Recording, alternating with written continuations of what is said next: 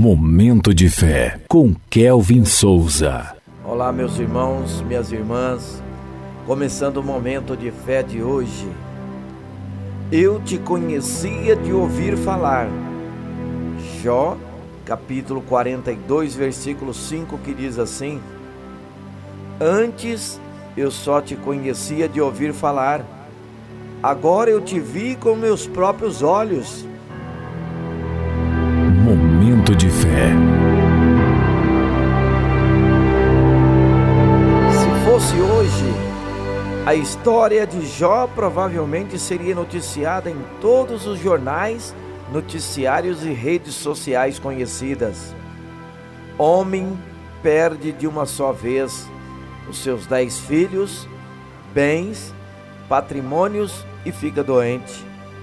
Realmente não conseguimos imaginar tamanha a dor daquele coração. Se olharmos para o livro todo, encontraremos um longo diálogo entre Jó e seus amigos e no fim entre Jó e Deus.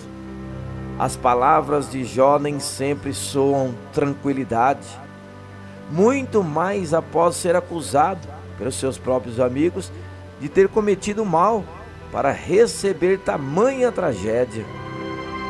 Jó não compreendia o porquê da sua dor, mas Deus não condenou a sua ira nem seus questionamentos. Ao contrário de nós, Deus fala e deixa-nos falar. Ele não fica ressentido com as nossas palavras, mas ajuda-nos a conhecê-lo melhor Neste versículo vemos que Jó pôde conhecer a Deus mais de perto depois de ter passado o que passou.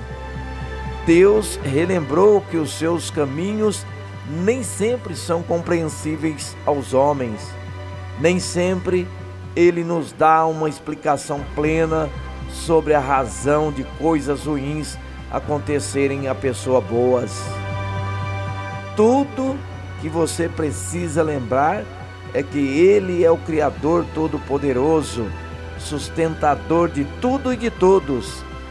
Confie no Senhor. Vamos falar com Deus agora. Fale com Ele.